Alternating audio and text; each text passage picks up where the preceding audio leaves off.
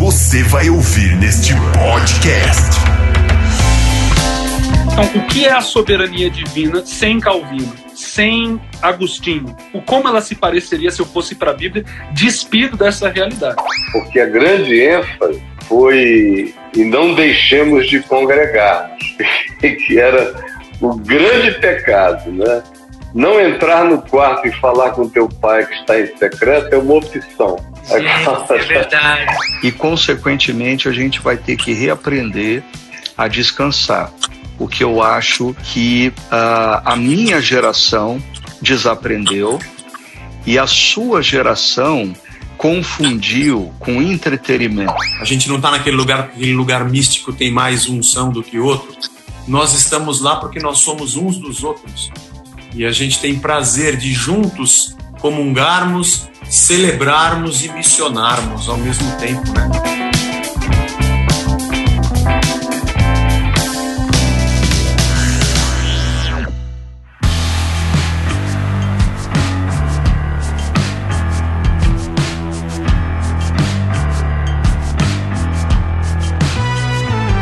Estamos de volta!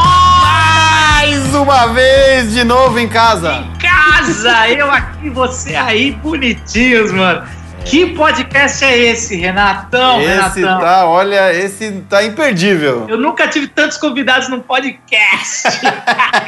é o seguinte, nos últimos 10 dias, 15 dias, eu tenho chamado pastores amigos, alguns bem conhecidos, outros nem tanto, mas que a gente respeita a opinião e acha que tem sido voz profética para a igreja, para a gente entender o momento que a gente vive, desde igreja histórica até igrejas pentecostais. É, então, eu fiz um catado desse bate-papo, né? Na verdade, não foi eu quem fez, foi o Renatão.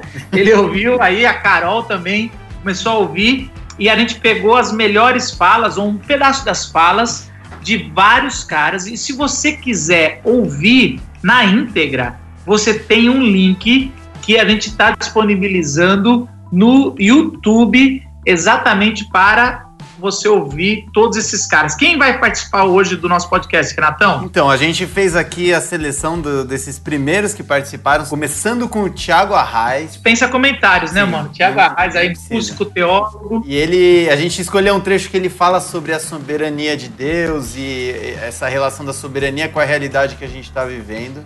Foi muito bom, aliás, recomendo ouvir na íntegra. Depois a gente segue com Caio Batista, que é um pastor da- de uma igreja presbiteriana independente. É Sorocaba ou é Piracicaba? Sorocaba, Sorocaba. Ó, a gente vai do Adventista pro, pra IPI, hein? Olha só como é que a gente é. E o Caio, cara, o Caio é formado em comunicação, além de pastor, e ele é um cara que tem percepções sempre muito adiantadas. Quando eu fui começar a Glocal, eu fui lá no ouvir a voz dele, cara, porque ele sempre consegue ver coisas na frente do que vão acontecer. O próximo é o André Saldiba, que é pastor lá da IBAB, e ele falou sobre algumas coisas que vão mudar no nosso cotidiano, que mudaram no cotidiano da igreja. É IBAB, né, mano? É vanguarda, né? Pra caramba, André Saldiba. E aí a gente segue com o Zé Bruno do Resgate, que também dispensa apresentações. E ele fala também de um ponto de vista muito interessante, que é a não necessidade do templo ou da estrutura física pra gente ser igreja. Coitado do cara que alugou pra ele. E aí a gente segue depois com o Daniel Guanais, que é um pastor de, da IPB lá do Recreio do, do Rio de Janeiro. E ele fala sobre o espírito comunitário, né? Sobre o que fica da igreja num período como esse, que a gente não pode se reunir, é o espírito comunitário. O, o Guanais entrou pela cota. Eu não queria entrevistar ele, não.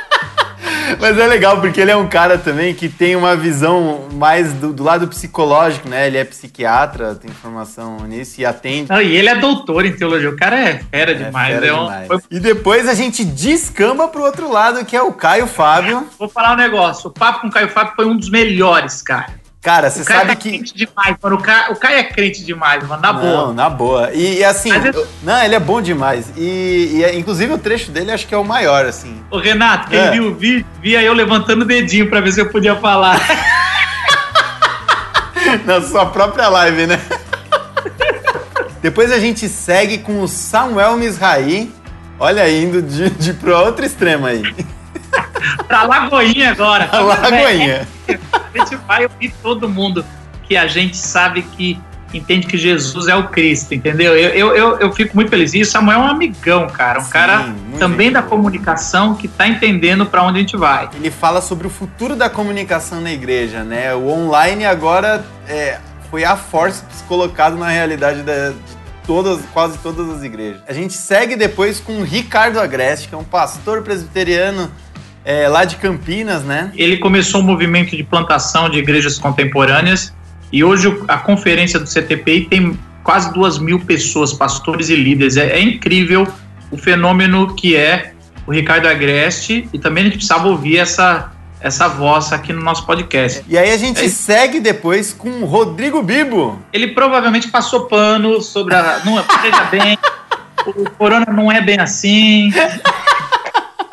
Ele não faz tanto mal, ele só tá eliminando quem já ia morrer.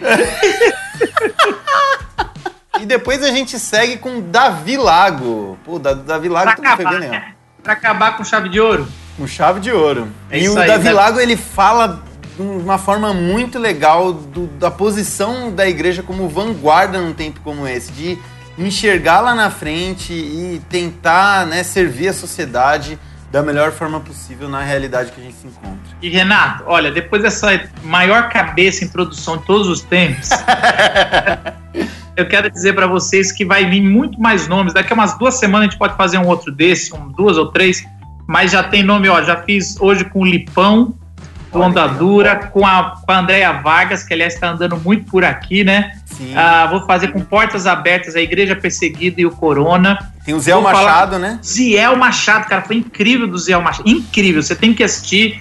E Manga.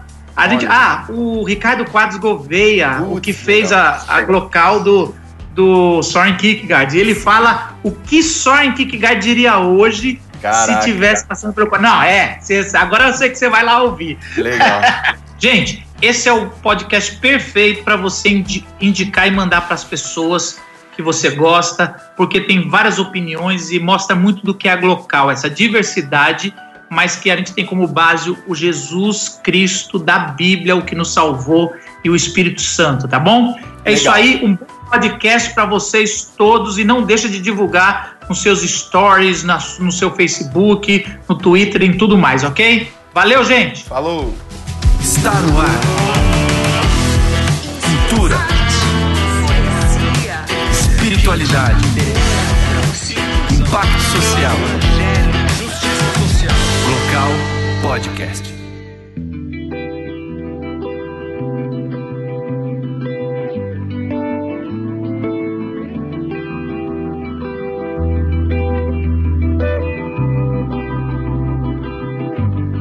Ah, nas- nos seus devocionais ou na sua leitura bíblica, o que, que você acha, o que, que você, Deus falou com você, assim, de forma pessoal que você pode compartilhar, ou a sua visão do que Deus está querendo da gente com isso? Porque a gente, ah, uma coisa meio comum na nossa teologia, várias coisas, né, mas uma delas é a soberania de Deus. Certo. E as pessoas ficam agora querendo falar se isso é juízo, se isso não sei o quê. Eu acho que é melhor a gente tentar entender a mensagem de Deus e, É. e, e ouvir a palavra. Eu, eu acabei de fazer o upload do, do último vídeo da outra igreja que vai falar sobre Deus e tentação e eu vou tratar um pouquinho disso. Eu acho que nessas horas, obviamente, é curioso, né? Porque a nossa leitura da Bíblia, inevitavelmente, ela carrega a nossa tradição, aquilo que a gente aprendeu, aquilo que a gente estabeleceu como certo, correto, para o próprio entendimento da Bíblia. Então você tem um círculo, tem a minha tradição, a minha leitura da Bíblia e como a minha leitura da Bíblia influencia a minha tradição. E a gente vive nesse círculo. No texto de hoje, a Bíblia fala: Deus não tenta ninguém, porque ele não pode ser tentado pelo mal. Então a gente vive dentro de uma cosmovisão, eu entendo a percepção da igreja reformada sobre a soberania de Deus, de como tudo isso faz parte de alguma maneira do plano de Deus e tudo mais. E o engraçado, Marcos, é que como adventista, eu até mencionei isso no vídeo, o pessoal sempre critica, no caso eu ou outros, eu não recebo tantas críticas, mas tem gente que recebe a crítica, e a crítica é válida, não é inválida. De que o pessoal adventista é seita porque colocam essa tal de Ellen White acima da Bíblia e tudo mais. Eu e você, a gente sabe que esse não é o meu caso. Eu submeto Ellen White todo mundo ao critério do princípio da reforma protestante, que é só a escritura. Através das escrituras, eu avalio a validade de todas as fontes, de tudo aquilo que está diante de mim, que não é a revelação bíblica. Solo Cristo, através de Cristo e da Bíblia, eu posso ter uma percepção daquilo que é bom e válido. Agora, eu estou disposto a colocar Ellen White e a minha tradição adventista debaixo desse crivo o que me trouxe alguns problemas no passado, mas o que é prática normal em várias partes do mundo de adventistas também. Agora, para um reformado, para um luterano, eu quero ver eles fazerem essa mesma, essa mesma movimentação. Então, o que é a soberania divina sem Calvino, sem Agostinho? O como ela se pareceria se eu fosse para a Bíblia, despido dessa realidade?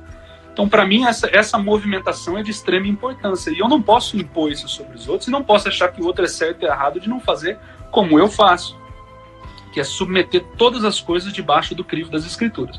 E quando a gente faz essa movimentação, a gente vai notar que a soberania de Deus não é necessariamente completamente compatível com aquilo que Calvino faz, e a gente já teve essas conversas comendo hambúrguer, sentado e dando risada no passado, devido à influência da filosofia grega e tudo mais. Eu estou gostando muito de ver as pessoas lendo mais N.T. Wright e tantos outros, Oscar Kuhlman, que sempre foram críticos dessa influência grega dentro do desenvolvimento da, da teologia e da doutrina cristã.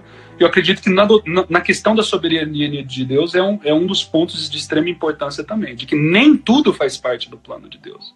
De que não, a gente vive num mundo quebrado, não é a vontade de Deus que bebês morram, não é da vontade de Deus que bebês morram congelados na Síria, que morram de coronavírus. Então acho que parte das nossas angústias e preocupações às vezes se dão mais pela nossa bagagem doutrinária e tradicional, que não é errado a gente ter. Agora, essa movimentação de submeter isso para as escrituras, eu acredito que para mim trouxe uma leveza muito grande. É. Eu acho e as que essa pessoas oportunidade está confundem- disponível para qualquer As um. pessoas, as pessoas às vezes confundem soberania de Deus com vontade de Deus. Tem isso E- também, essa é uma importante distinção. Eu, às vezes eu tô, eu sou soberano sobre o meu filho no sentido de, de eu, eu estou no comando ali, mas ele ainda pode fazer uma bobeira Pode. e, Que não era da ali, sua vontade, não era, Não era da minha empurrar, vontade. Não era, exato. e, e não quer dizer que depois eu não vou exercer minha vontade ou disciplinando e, e eu vou guiando desse jeito. Claro, e o erro, acho, nosso, Marcos, é de começar a encaixar uns aos outros em caixinhas, de Calvino, Armínio, Lutero, mas tem que se despir disso. É uma tradição riquíssima, de extrema importância, não negligencie isso. Só que para buscar essa commonality, essa, essa cumplicidade na leitura e na prática, a gente precisa ser honesto com aquilo que a gente traz na mesa. E eu sempre vi isso em você, por isso que sempre foi uma alegria sempre dialogar com você sobre essas coisas. Sem dúvida. Se, se Deus está forçando e, e a vontade dele é que todas essas coisas aconteçam para que a gente venha a crer e a obedecer, então isso cria um problema imenso teológico. E daí como é que eu vou entender que Deus é amor? E, e onde existe amor não existe coerção, não existe força, não existe é, esse tipo de movimentação na parte de Deus. A gente cria vários problemas quando a gente se movimenta nessa direção. Então, acredito que essa é uma das importantes distinções essas que você fez, da soberania de Deus, de que Deus está sob controle, de que ele está assentado acima do dilúvio, de que ele vai trazer resolução para a história humana, e ao mesmo tempo o fato de que não é ele que causa todas as coisas. A gente entra em Aristóteles, entra em Agostinho. É, senão, senão não tem uma livre agência, senão a gente não tem como. Então, senão tudo é um. Senão acabou. a gente é robô. A gente acabou. Senta e faz o que você quiser, porque no final é isso mesmo, e daí, entendeu? É é complicado. Hoje, hoje Conciliar eu o fato de que João escreve que Deus é amor, com todos. Inclusive, Calvino não menciona esse texto de 1 João em nenhum lugar eu nem sei. seu tratado teológico, cara. É Você sabe, você sabe Deus também é amor. como Oi? você falou, como você falou que você é um adventista assim não muito ortodoxo. Bom, de acordo sei- com os parâmetros da América do Sul, não, mas o, Então. engraçado é que o brasileiro fica bravo, mas no mundo todo. É, mas você de sabe que é eu também não sou, eu não sou um presbiteriano. A gente se encontra na nossa pobreza de espírito, né, Marcos? É, o, o último cara que você ouviu na local que você foi citar, eu, eu tive que mandar uns direct pra você falar, não, vai devagar.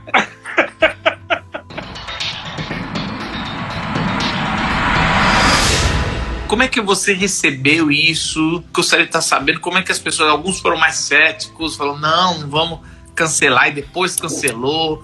Tem uns que já falaram, não, logo no começo. Como é que foi com vocês aí? Cara, pra mim foi uma experiência interessante porque Eu achava que não ia chegar. É, eu fui viajar junto com dois amigos nossos aí, o Quedão e o Japa, né? Fomos participar lá da Exponation com o pessoal também do CTPI. Daí o meu filho aqui, o mais novo, falou: pô, pai, tal, vai ficar. Eu, eu achei que estava distante, mas quando eu cheguei lá, eu percebi que o negócio era grave pela dimensão do cuidado e quando desci no aeroporto, a abordagem das pessoas. É, lá lá estava já num tom de desespero, num tom de preocupação. Então, tanto que eu voltei de viagem, ficamos lá nove dias, eu tive que ficar de quarentena aqui. Isso também me assustou, porque eu cheguei e tive que ficar nesse protocolo né, de, de ter viajado para o exterior. E aí já foi um choque de cara, porque quando eu cheguei, eu saí daqui, o país estava numa numa igreja, programação, e quando eu voltei, cara, super animado, com muita ideia, você já foi lá no Exponation, a gente já foi junto coração cheio, eu voltei com uma outra realidade, realidade da igreja diferente, as pessoas ansiosas aqui em casa, né? É, todo mundo, e aí eu você já mergulhei dia, numa quarentena. dia que você voltou?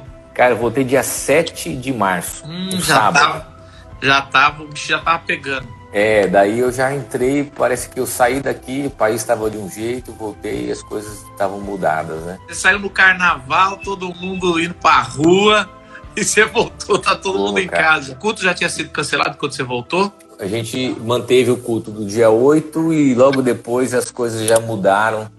Já, já começaram a tomar uma dimensão mais assim pessimista e a galera, todo mundo já desesperado e aquelas discussões, né? Então foi, foi uma coisa muito rápida, né? Agora, eu queria falar uma coisa, cara, até em cima disso, você é um cara como eu, assim, conectado a essas tendências, né? Então, por estar com 41 anos, assim, a expectativa desse mundo novo que vai surgir depois dessa quarentena, essa quarentena e depois desse Covid, né, cara? Assim, e poder ter uma idade para ter essa, essa experiência nesse novo mundo, né, cara? Então, assim, eu, eu, eu tenho visto isso como uma, uma responsabilidade, uma certa expectativa do que vai surgir. Não sei você, se você também está pensando assim, né, cara? eu ainda tô meio cético, cara, assim. Não, não, cético, eu acredito, mas não querendo acreditar, sabe aquele? Tem o ao contrário na fé. Ah, lembra daquele pai que o filho ficava endemoniado, se jogava no fogo?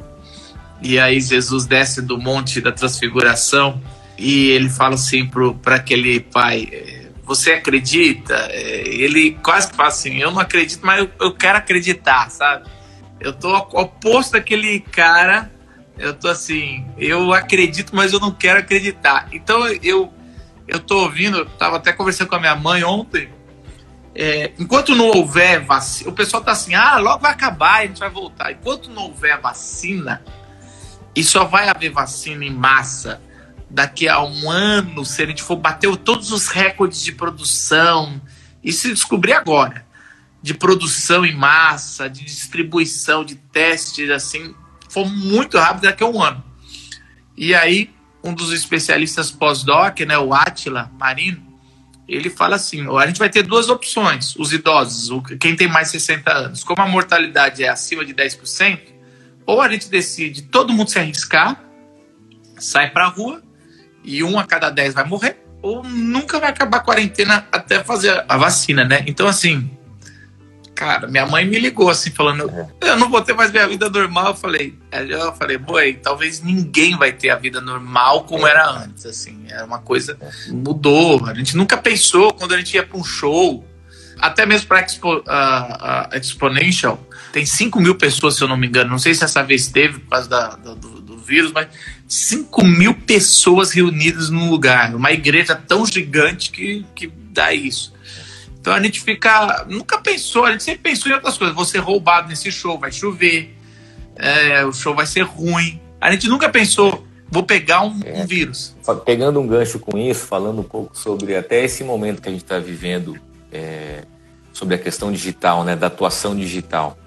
Eu tenho recebido muitas perguntas assim de ministérios, pastores, povo, e essa corrida, essa ansiedade, né, que está gerando de, de conteúdo, de informação, né eu, eu percebo que a galera não não não está tendo a consciência que isso vai saturar, que é o overshare, né? Isso vai de alguma forma saturar as pessoas porque elas acham que é um período curto. E se for um período mais longo, isso de alguma maneira vai também causar uma enfermidade, né? Então eu tenho falado para pastores assim, de, falando de, certo, de várias vezes, ó, cara, não é uma corrida de 100 metros.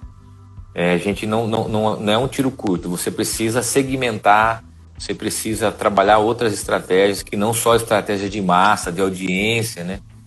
Porque o pastor faz uma live lá e ele vê que tem 200 pessoas e a igreja dele tem 100.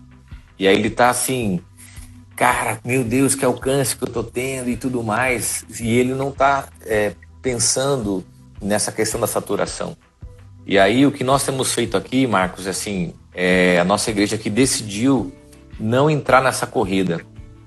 Uh, a gente já tem uma atuação digital há muito tempo, já tem as ferramentas, e a gente decidiu é, trabalhar em cima do cuidado e do serviço. E aí nós dividimos a igreja em quatro frentes, porque isso vai mexer inclusive com a nossa eclesiologia, né? com a estrutura da igreja de uma forma geral.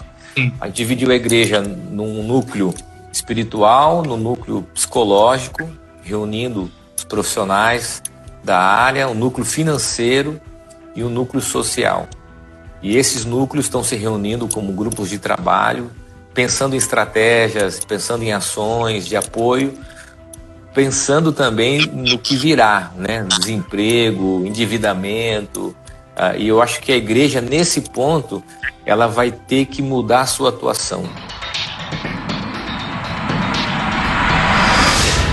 E aí eu quero perguntar para você o que, que você acha que vai mudar que essa, essa situação, essa tragédia, esse juízo, o que for, vai trazer para a humanidade, tanto quem crê quanto quem não crê. E uma segunda pergunta é: o que você acha que deveria mudar? Você não sabe se vai mudar, mas deveria mudar. Então é difícil é, avaliar o que vai acontecer sem ter acontecido, né? É, mas eu acho que nós vivemos ou vivíamos, não sei se a gente ainda vive, eu acho que a gente ainda vive. Eu acho que a gente é, vive com um ritmo alucinante e que a gente não estava percebendo como nós estávamos cegos e surdos para todos. Uh, inclusive todos, incluindo as nossas casas, incluindo as pessoas que nós jamais poderíamos ter deixado nessa condição. Uh, eu acho que a vida é, sem que percebêssemos, se tornou uma máquina tão assustadora que nos engoliu em algum momento atrás e a gente simplesmente deixou a vida levar, como diz o grande profeta Zeca Pagodinho. E eu acho que isso me lembra muito, por exemplo, é, aquele filme que na verdade é o livro do Saramago, Ensaio sobre a Cegueira, que eu sempre guardo muito aquela imagem, não sei se você lembra, mas é, especialmente no filme ficou muito forte, no livro não é tão, mas que aquela mulher, a única que ainda tinha visão, ela estava no hospital é, e ela estava num corredor do hospital e naquele corredor ela consegue ver tudo o que estava acontecendo, mas que ninguém conseguia ver. Então ela via crianças morrendo ao seu lado, outras crianças brincando, pessoas fazendo as suas necessidades físicas, pessoas tendo relações sexuais, pessoas morrendo na máquina, tudo em um mesmo corredor. É, e naquele momento ela deseja não ver mais. Ela fala: Meu, enxergar tá pesado demais. Eu não quero ser a única que consegue ver, que consegue enxergar isso. E eu tenho a impressão que a gente talvez é, está vivendo esse período de perceber que a gente estava vendo demais, a gente estava muito poluído, a gente estava ouvindo demais, a gente estava alucinado demais, a gente estava uma máquina é, que não parava em momento nenhum. A gente não tinha tempo com os nossos filhos, a gente não tinha tempo com as nossas esposas, a gente não tinha tempo com Deus, a gente não tinha tempo para trabalhar direito. A gente sempre, sempre, sempre, sempre terminava o dia sabendo que faltou tempo, que faltou algo que a gente vai deixar para o dia seguinte. Então eu acho que o que eu espero ou o que eu imagino é que a gente é, entenda que viver é ter sabedoria para escolher o que escutar, o que ver e o que priorizar. É, não é possível viver como nós estávamos vivendo. E eu não acho que isso veio para nos ensinar isso. Eu não acho que isso é um juízo, eu não acho que isso Deus mandou porque o caos estava acontecendo. Eu não acredito nisso. É, mas eu acredito que isso pode ser usado para que a gente volte a enxergar de um jeito saudável, escutar de um jeito saudável e viver de um jeito saudável. É, os nossos filhos precisam entender que a vida não era do jeito que nós estávamos vivendo. A vida não era só aquilo. A vida, obviamente, não nos dá muita opção, porque nós vivemos em uma cidade caótica e em um tempo caótico. Então, eu não estou sendo romântico e não estou me iludindo, acreditando que vai ser possível mudar tudo. Mas eu acho que a gente tem uma lição de casa considerável para ser feita nesses dias e para então colocar em prática na volta desses dias e dessa quarentena, ou desse isolamento, disso que a gente quiser chamar de que for. Mas é mais ou menos isso, a gente começa Sim. a se iludir umas mentiras Sim. que eu acho que Deus falou, tá bom, tô te dando todo o tempo do mundo pra você ficar em família, para orar, para ler a Bíblia, vamos ver. E aí é pior, porque a gente começa a perceber, o, assim, no caso de, de comunhão com Deus, que a gente que a gente não ama Deus, ou que a gente não tem esse compromisso com Deus como Deus tem com a gente, né? Sim, a gente não prioriza ele no nosso tempo, né? A questão não é o tempo, é que a gente não tem a prioridade. É, sempre foi isso. Como alimentação, né? Ah, eu não tenho tempo de me alimentar direito. Eu quero ver o quanto a gente vai explodir nessa coisa. Não, cara, eu já comi coxinha agora e de manhã foi macarrão. Mano. Então. Mas não é a gente não malhar, fala, e malhar. de comer direito, de priorizar. Então, tá com tempo agora, prioriza.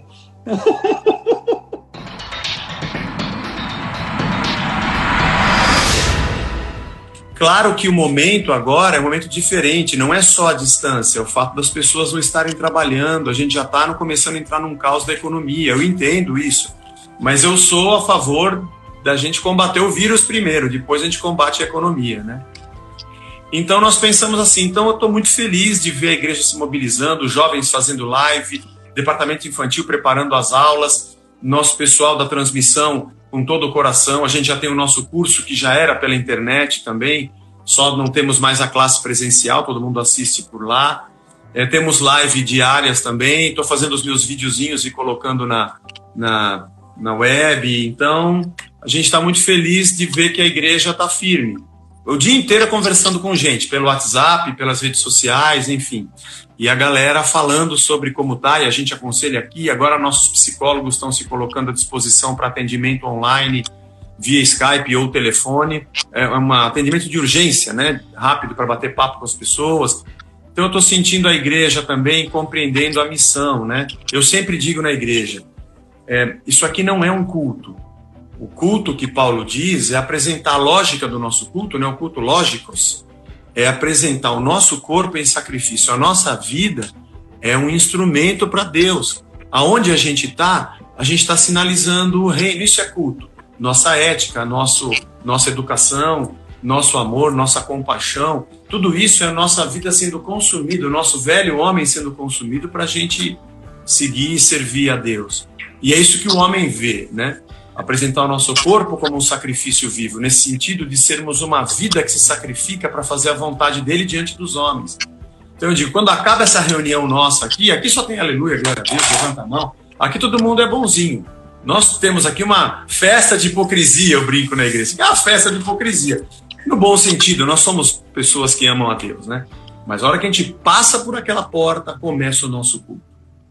Ali, começa, ali eu começo a mostrar se toda a minha vida glorifica a Deus, não só ali dentro das quatro paredes cantando. Ali é fácil. Eu respeito as pessoas que dizem vamos ter uma reunião para promover um avivamento. Eu vejo o desejo do coração das pessoas disso como genuíno. Mas o verdadeiro avivamento não acontece com ajuntamento de pessoas para louvar e cantar. Apesar de achar muito positivo todas as reuniões que aconteceram. E ainda acontecem. Mas o verdadeiro avivamento acontece quando os templos vivos são cheios da presença de Deus aonde eles estão.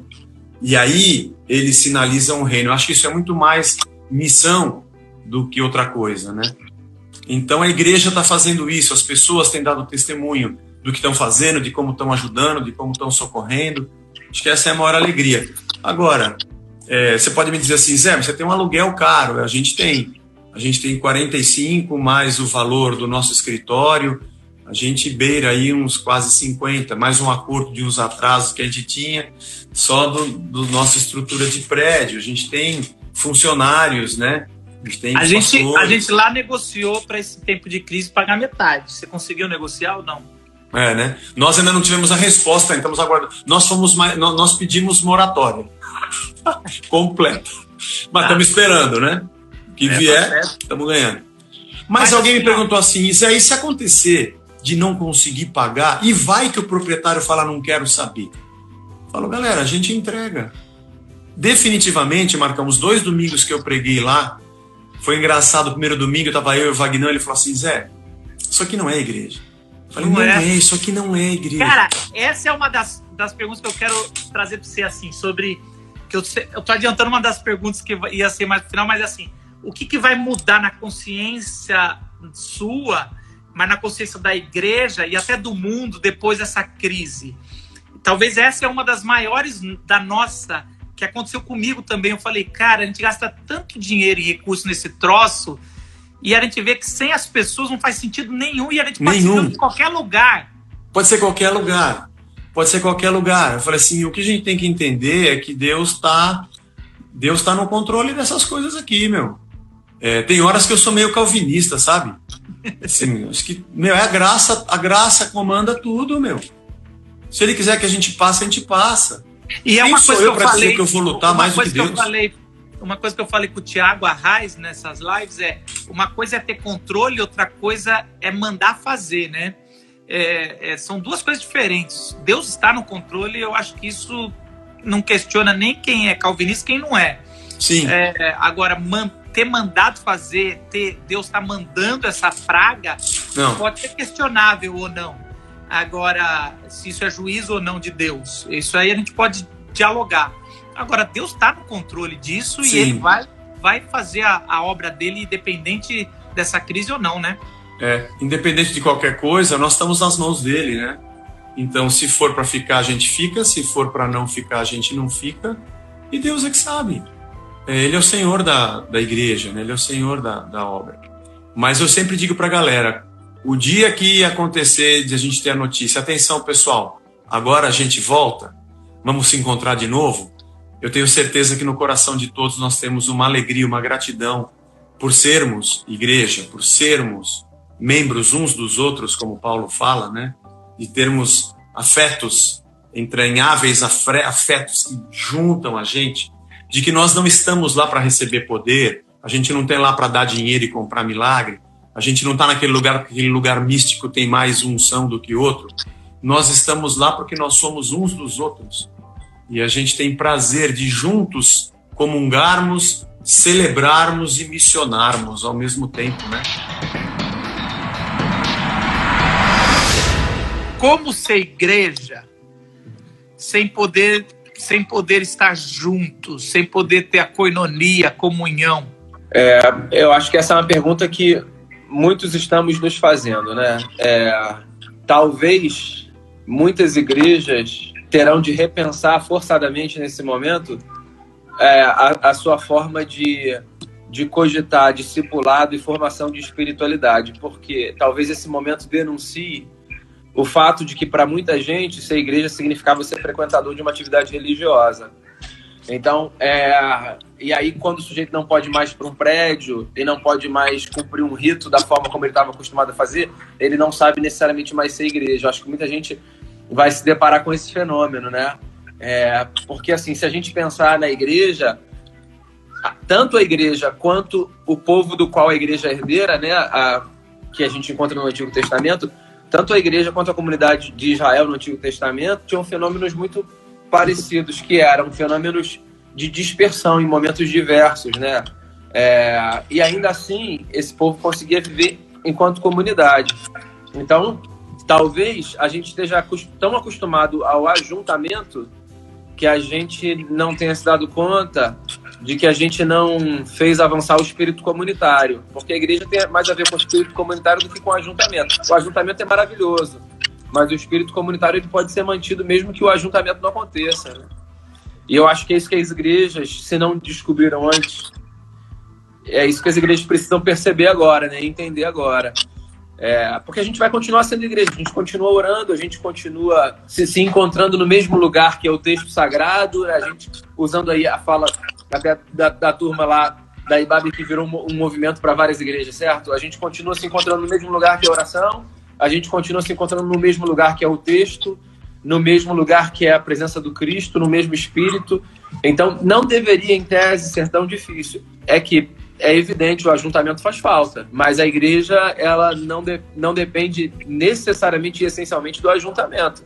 Porque a gente está continuando a ser igreja agora, mesmo sem estar reunido num espaço físico. Você está dizendo assim, vai ser uma quebra, vai cair uma máscara religiosa de muitos de nós, até para nós pastores, que estamos acostumados a ser, a pastorear no, no método do Antigo Testamento. Uhum e às vezes a gente não entra no Novo Testamento, que é aquele negócio de, do espírito, né? Da gente ah. precisar de um lugar sagrado. O Sim. lugar sagrado é onde Deus habita no, no nosso coração, né? Na nossa, no, no, na comunhão dos santos. Sim, sem dúvida. Não, não que para que para que fique muito claro, né? Não que eu acho que a gente deva abandonar o ajuntamento e o lugar. O rito tem um papel. Só que o rito tem um papel secundário em relação ao espírito comunitário, certo? Porque se não há possibilidade do rito, ainda assim há a possibilidade de eu viver comunitariamente, sendo solidário, sendo generoso. O meu gesto de generosidade não depende necessariamente de eu estar num prédio. Eu posso ser generoso à distância, a gente tem tecnologia para isso. Eu não preciso, eu não preciso ter que abraçar uma pessoa para ser solidário. Eu posso ser solidário é, de outras formas. Exatamente. Eu penso, eu penso no, no, no povo de Israel no exílio. Ele não tinha Exato. o templo, ele não tinha os ritos, ele não tinha às vezes nem o sábado, Uhum. Mas isso estava neles, né? Sim. Ainda eles mantinham isso porque o espírito estava lá, né? Uhum. Exatamente. Exatamente. Eu sei que as igrejas históricas são um outro departamento na minha perspectiva de resposta e reação à história e à vida. A meu ver, estão aprendendo bastante. Estão olhando para os seus cultos com com menos aflição de devoção a Deus, estão reenfatizando o entra no teu quarto e fala com teu pai que está em secreto, estão reenfatizando não é neste lugar nem em Jerusalém o lugar onde se deve adorar Deus é Espírito. Importa que seus adoradores adorem. Os cultos familiares. A devoção pessoal, um monte de outras coisas que estavam meio paradas, porque a grande ênfase foi e não deixemos de congregarmos, que era o grande pecado, né? Não entrar no quarto e falar com teu pai que está em secreto é uma opção Gente, é verdade, é verdade. Não deixemos de congregar-nos, é que era o mandamento da obrigação pecaminosa, caso não fosse. Agora, o mundo eu acho que vai mudar muito mais do que a igreja. O mundo, como Jesus disse, os filhos das trevas são mais hábeis na sua própria geração que os filhos da luz. Então, eu creio que haverá movimentos mundiais de melhor uso do espaço, de melhor aproveitamento da qualidade relacional. Esse tempo de quarentena está ensinando muita coisa a muitas famílias, está revelando a um bocado de gente o significado de relações que até então estavam amortecidas pela aflição ansiosa do cotidiano. Então, tem uma série de outros aspectos de natureza sociológica, relacional, que, a meu ver, tendem a melhorar no mundo inteiro. Ao mesmo tempo em que essa situação está nos revelando a obsolescência dos processos de governança planetária. O Covid-19 está mostrando que as nossas governanças, os nossos modelos, os nossos modais de administração política e tudo mais estão muito atrasados. Na era da tecnologia, a gente já tinha que estar com sistemas de governança muito mais elaborados. Essa tecnologia espiritual que já está em Deus há muito tempo sobre soberania. E é uma discussão que está chegando agora.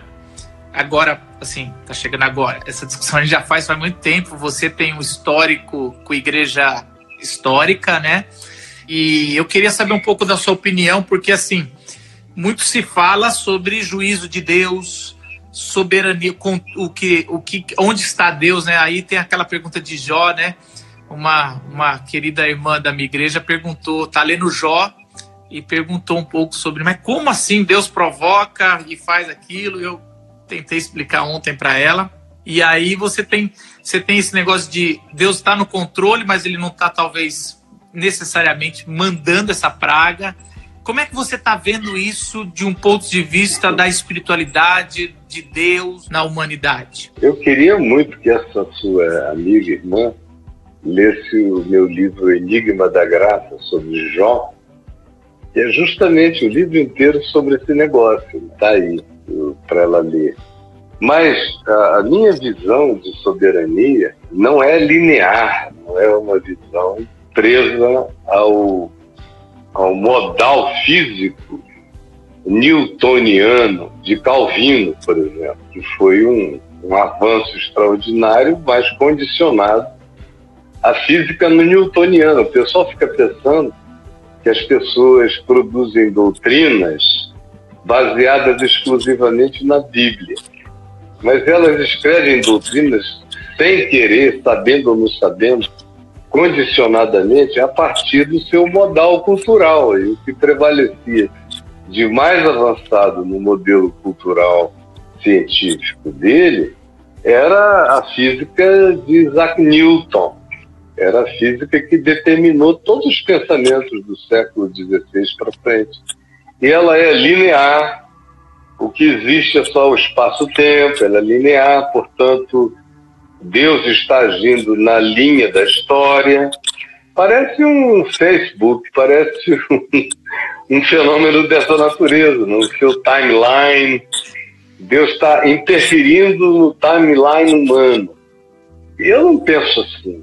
Desde antes de eu me interessar por física, mecânica quântica e uh, conceito de tempo, espaço, mundo paralelo, tudo isso, no entanto, a partir da Bíblia, a partir do eu sou, a partir da interpretação de Jesus outra vez sobre aquela mulher que tinha sido mulher de sete homens, de quem ela seria esposa na ressurreição do, dos mortos, Jesus disse: No mundo por vir, na ressurreição dos mortos, não se casam, não se dão em casamento, não ledes o que o Deus disse: Eu sou o Deus de Abraão, eu sou o Deus de Isaac, eu sou o Deus de Jacó.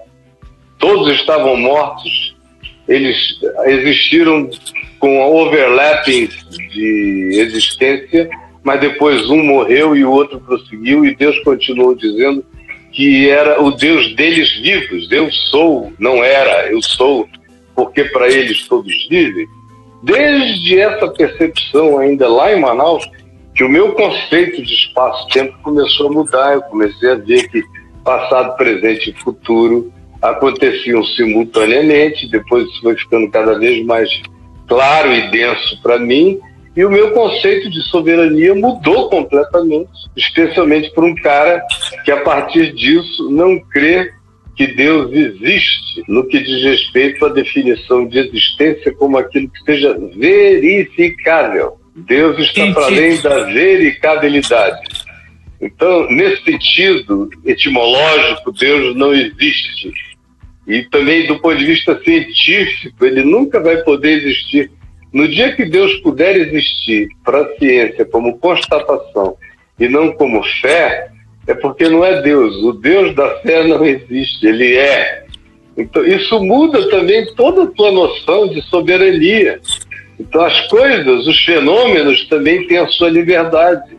Assim como eu tenho e exerço a relatividade do meu livre-arbítrio, a natureza também tem a liberdade do seu livre-arbítrio fenomenológico, que é o que é aquilo que a gente chama de acaso, mas é fenomenologia em colisão, em produção espontânea, a partir do que já está pré-determinado na, manifestação intrínseca de cada coisa, de cada fenômeno. Elas se reproduzem de maneira lindamente livre, variada. Ao mesmo tempo em que, quando a gente olha para um corona como esse, a gente, com toda a ciência que a gente tem, nós somos forçados a dizer que nós estamos comendo o pó da nossa própria poeira. Porque esses vírus, eles só se fortalecem com nossa própria produção. A peste, por exemplo, matou tanta gente e só matou por causa da circunstância humana.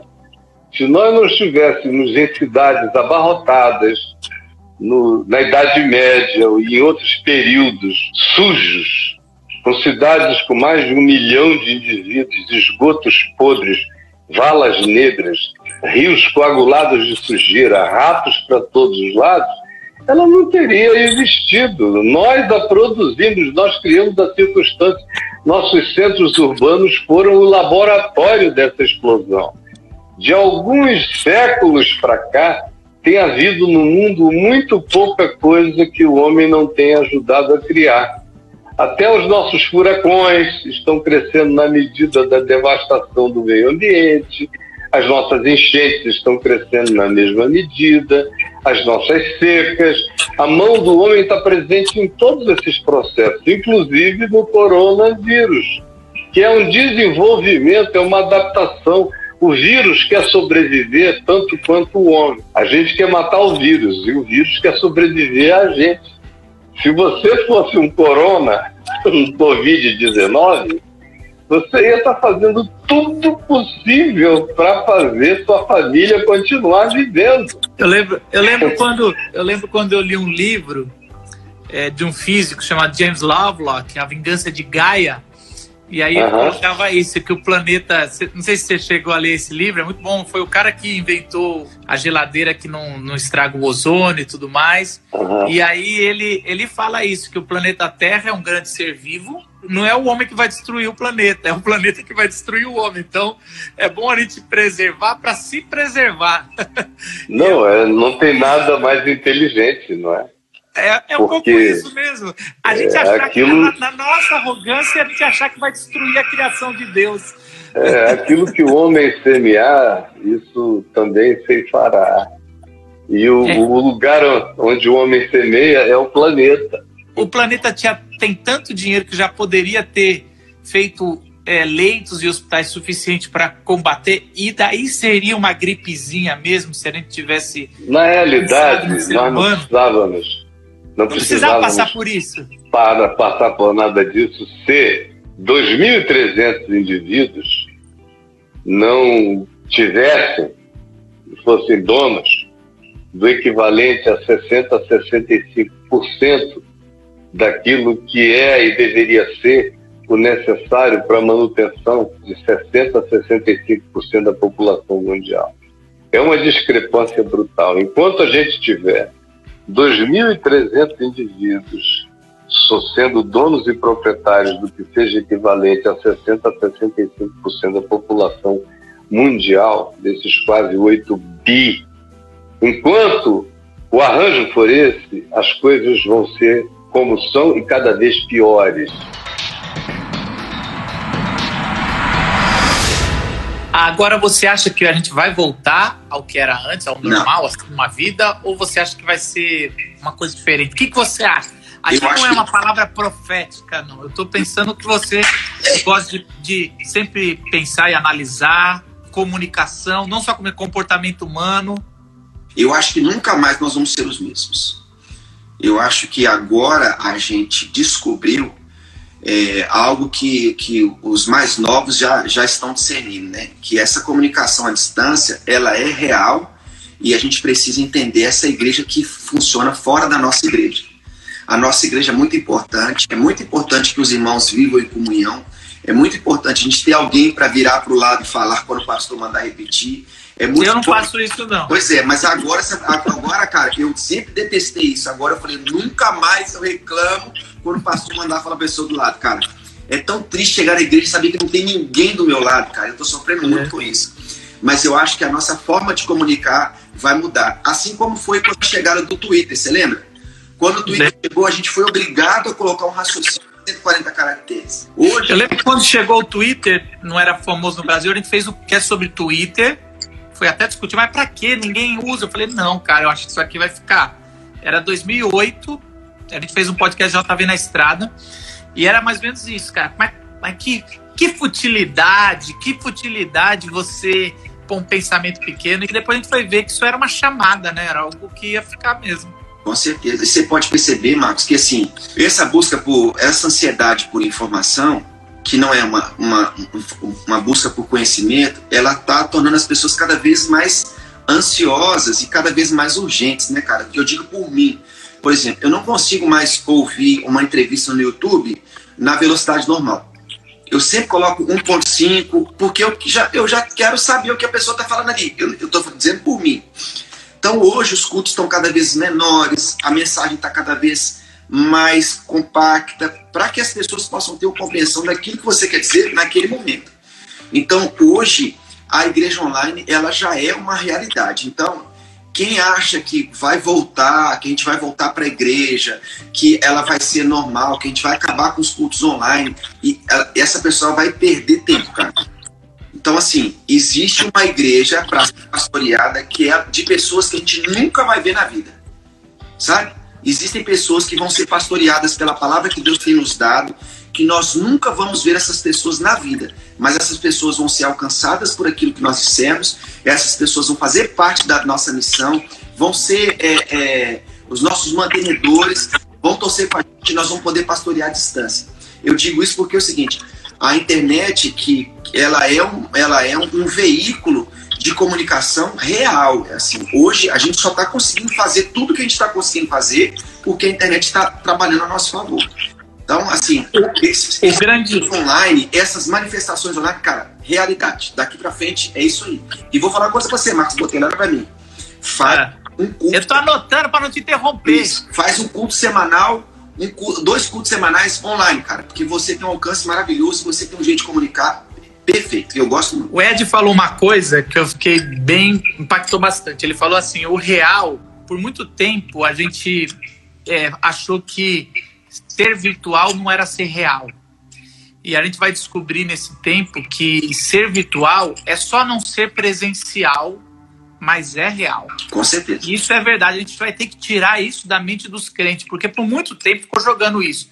Ah, é tudo, tudo falso. E tem muita coisa assim, mas ah, se você não vai na igreja e assiste online, não é, não é igreja. Sempre falou isso e agora vai ter que. Não, agora é igreja. Então, assim, o virtual, ele é, ele é tão real quanto quanto estar presente. Ele só não é presencial. E por não ser presencial, existe alguma, alguns, algumas interações e contatos que não são possíveis, como ainda, né? Como cheiro, como tato e tudo mais. Você falou um pouco sobre conversar por celular, né? No momento da crise. Mas passando essa crise, o que, que você acha que vai mudar, ou que deveria pelo menos mudar, nos, no mundo, no, na, na vida das pessoas que depois desses, provavelmente, sei lá, um mês, dois, três meses que a gente vai ficar isolado, a economia vai tomar um baque, mas tirando isso, de forma da vida, o que, que você acha que vai mudar definitivamente ou que a gente deveria mudar? Bom, eu acho que, em primeiro lugar, seria muito bom que nesse processo a gente é, reaprendesse a exercitar o sabá. Me parece que Deus está nos dando um período de sabá, meio que a fórceps, meio que a força, porque o ritmo das coisas no nosso mundo, a gente nunca, nunca tem tempo para parar. A gente sempre tem um projeto a mais. A gente sempre tem é, mais alguma coisa para ser feita. E de repente nós estamos vivendo um momento em que nós vamos ter que parar.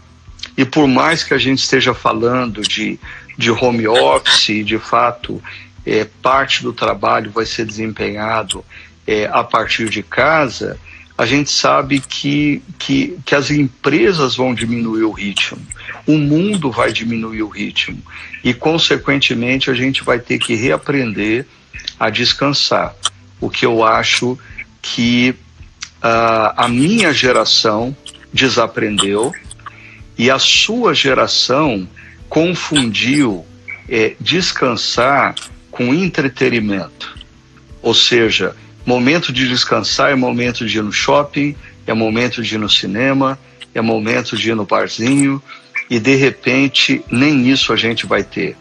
Então, se a minha geração vai ter que reaprender a descansar pela ausência de trabalho, a sua geração vai ter que reaprender a descansar pela ausência de entretenimento.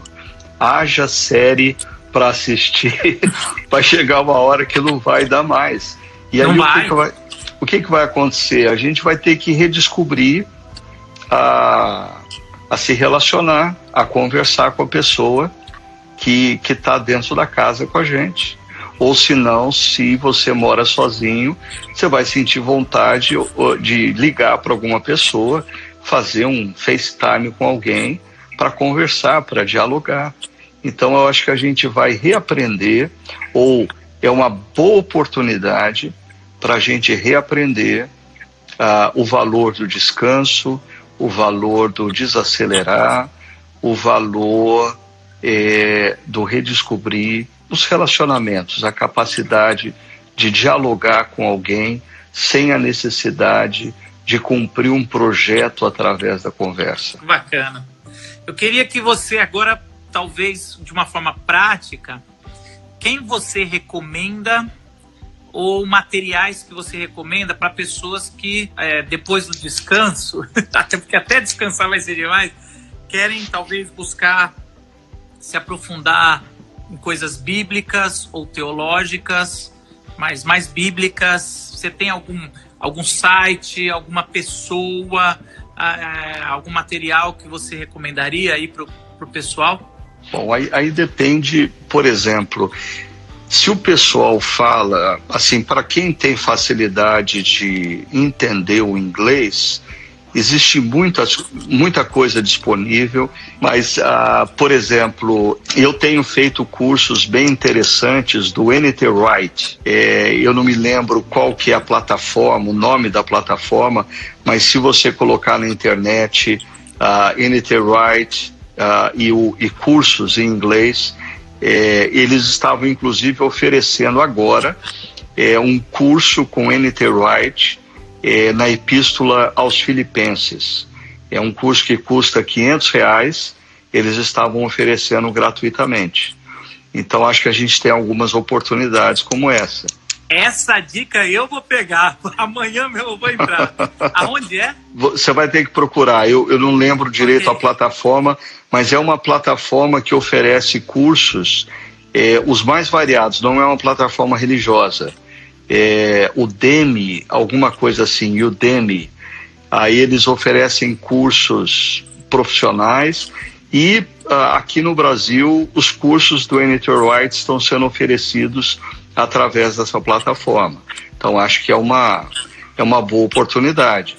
Outra coisa que você pode fazer, dependendo se para o pessoal que está aí no mundo corporativo, talvez é uma boa oportunidade para pegar todo o material, é talvez revisitar é, as palestras do, ah, do Leadership Summit ah, lá de Chicago, para o pessoal que está interessado em, em igreja missional, o CTPI, o Centro de Treinamento de Plantação de Igrejas, deve é, é, abrir a oportunidade, eu não sei qual das conferências vai ser colocado online gratuitamente, mas a gente vai oferecer uma conferência inteira, é, todo o material de uma conferência é disponível para quem quiser é, ouvir caras bons que estiveram com a gente.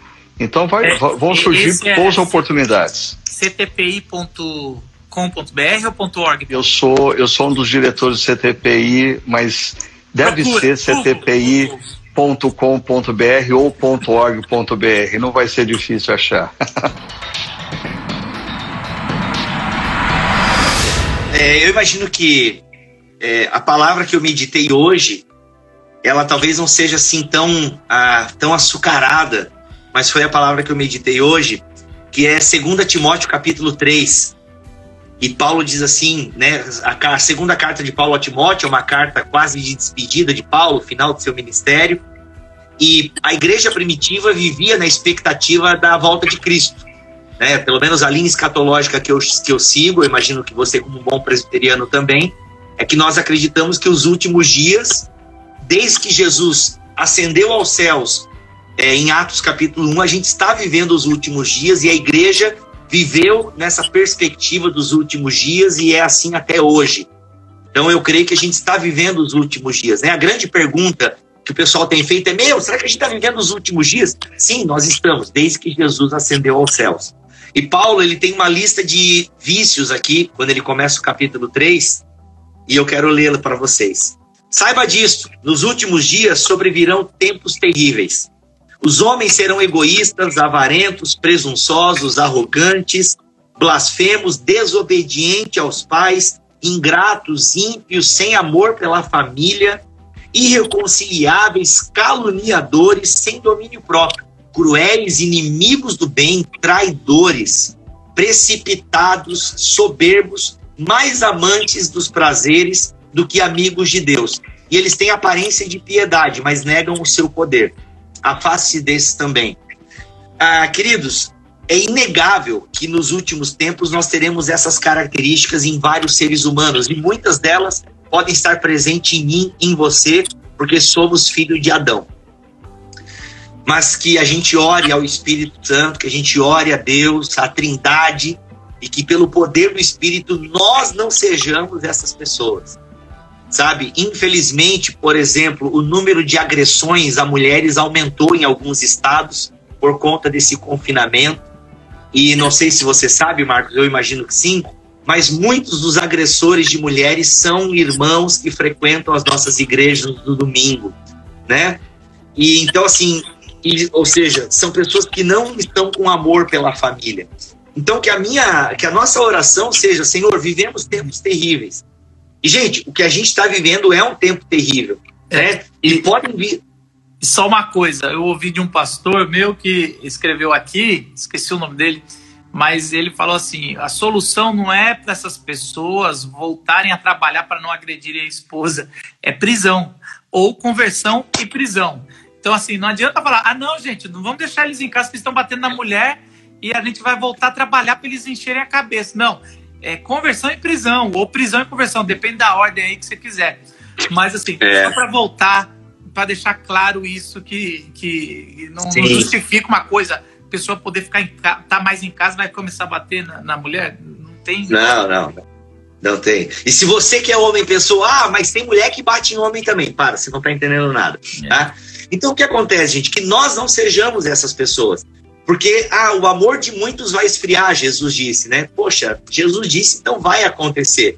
Cara, que não seja eu e você, sabe? Que não sejamos nós, que, que a nossa lista seja as listas de virtudes que Paulo também encharca as suas cartas, que a gente ore pelo fruto do Espírito, que a gente venha orar as bem-aventuranças e que Deus tenha piedade de nós, né? Que o temor de, que o temor de Isaac, como diz aí, já que eu estou lendo os patriarcas, né?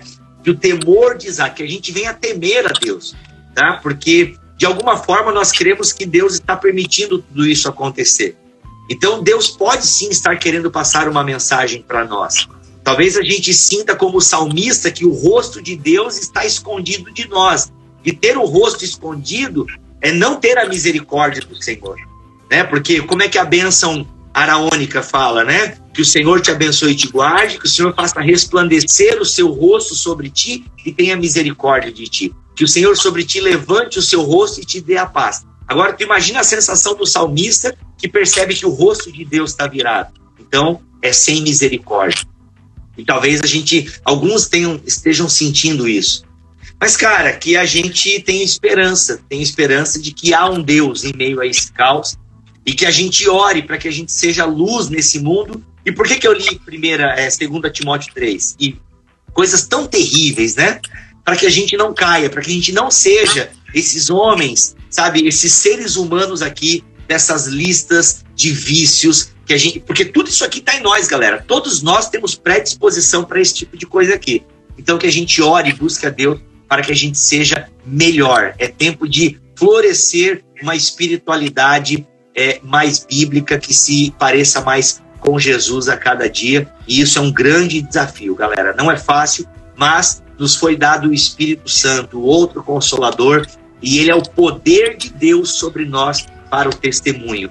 E mais do que nunca, agora é tempo de testemunhar. E encerro dizendo: Agora eu e você não temos mais uma igreja. Ô, oh, vem lá na minha igreja. Não, agora é de você dizer: olha para minha vida. E aí eu quero fazer a pergunta que a gente. Todo mundo sabe a resposta, mas além da gente ter que se relembrar sempre, eu queria ouvir de você algo prático. Como ser igreja num momento como esse, que, que a gente ainda está muito inculcado na nossa cabeça o, o, jeito litúrgico do Antigo Testamento, de, de ir para um lugar para fazer sua adoração, sua oração e tudo mais. Por outro, por outro lado, a gente tem que ter a coinonia, né? a comunhão dos santos e estar tá junto e agora a gente está em casa, a gente não, não é momento, né? Eclesiastes fala que é momento para abraçar e deixar de abraçar. Nunca fez tão, tanto sentido esse versículo. E você, como ser igreja agora, Davi? Eu vou dividir a resposta em duas partes. Primeiro, comentando a sua citação de Eclesiastes. Primeira coisa é analisar qual que é o momento que a igreja está vivendo. E é um momento agora de restrições, de quarentena, um momento onde nós não temos a possibilidade de reunir é, pessoalmente. É importante isso. Em Atos, por exemplo, no capítulo 8, verso número 1, fala assim: a igreja vivia um período de perseguição. E aí a agenda da igreja naquele período, um tempo de perseguição, foi uma. Está escrito que os apóstolos ficaram em Jerusalém e os cristãos se espalharam por todo lado.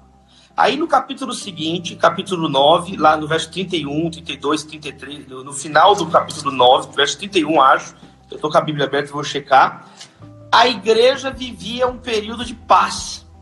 E aí, naquele, naquele momento de paz, verso 31, a igreja passava um período de paz em toda a Judéia, Galiléia e Samaria. Aí mudou a agenda dela, agora não é mais uma agenda de fuga. Olha como é que muda a agenda no período de paz ela se edificava e era encorajada pelo Espírito Santo e crescia em número, vivendo no temor do Senhor. Então é muito interessante isso. A igreja, ela não é, senão ela cai na religiosidade, no tradicionalismo. Então eu acho muito legal essa primeira parte da resposta. Qual é o momento que a igreja está vivendo? A igreja, ela não é descolada da realidade. Nós, a igreja, ela não, não serve no vácuo, ela serve no tempo e no espaço. Aliás, as grandes mudanças na Bíblia de governos, de crises, elas normalmente nas escrituras desencadeiam fases novas, momentos novos, novos na história da salvação, na história do povo de Deus. Então, por exemplo, quando o um determinado faraó morreu, é quando Deus trouxe então Moisés para o Egito para iniciar a libertação. Quando Herodes morreu, Jesus sai do Egito e vai para Nazaré. Então nós estamos num momento assim de mudanças geopolíticas. Então, Uzias, Uzias morreu, Uzias morreu, Isaías fala, quando o rei Uzias morreu, viu o Senhor assentado num alto e sublime trono. Uzias morreu, mas Deus continuava no trono. Porque se nós não temos esse discernimento, nós começamos a fazer um monte de coisas acriticamente, e pior, sem a, sem a crítica bíblica, sem, a, sem a, o discernimento bíblico necessário, a calma bíblica necessária. Então, o primeiro ponto é esse: qual que é a realidade da situação? Jesus nos ensinou a interpretarmos espiritualmente os fatos. Você sabe interpretar a figueira, você sabe interpretar o sol, está de tarde, se vai ser a primavera, vocês têm que aprender a discernir os tempos. Então, esse é um primeiro ponto. E eu acho que aí há um grande consenso, foram poucas vozes dissonantes, graças a Deus, a vasta maioria, a ampla maioria dos pastores, as denominações emitiram notas, posicionamentos, recomendações em consonância com os sanitaristas, as orientações dos governos de quarentena. Então, diante desse quadro, aí sim nós podemos passar para a segunda parte da resposta. Então, o que fazer num momento onde a estimativa é talvez dois meses, ninguém sabe ainda, mas dois, três meses, baseados na Europa, principalmente, onde os italianos, os espanhóis já estão aí numa fase mais aguda, mais crítica da pandemia do coronavírus. Então, pelo menos dois, três meses é o razoável que o mundo inteiro está comentando. Então, assim, é um período excepcional onde nós podemos então fazer isso aqui, lives, conversar, antecipar, tentar olhar à frente os problemas. Então, por exemplo, agora o brasileiro está caindo a ficha que ele vai ter que ficar em casa. a igreja tem que estar um passo à frente. Nós isso é liderança, é antecipar. Vai ficar todo mundo em casa, por isso que eu publiquei, inclusive, um texto hoje lá no G1 falando sobre isso, sobre os desafios emocionais de um confinamento. As pessoas, é ser comprovado, as pessoas que ficam confinadas por tempos maiores, períodos maiores, agrava é, depressão, ansiedade, confusão mental. Então, a saúde emocional é algo importante para a igreja falar. Então, eu acho que é por aí, Marcos, é a gente ter esse equilíbrio de ir discernindo o que está acontecendo, sem alarmismo, mas com prudência, e baseado nesse discernimento, nós vamos organicamente, com calma, tomando as, as medidas necessárias.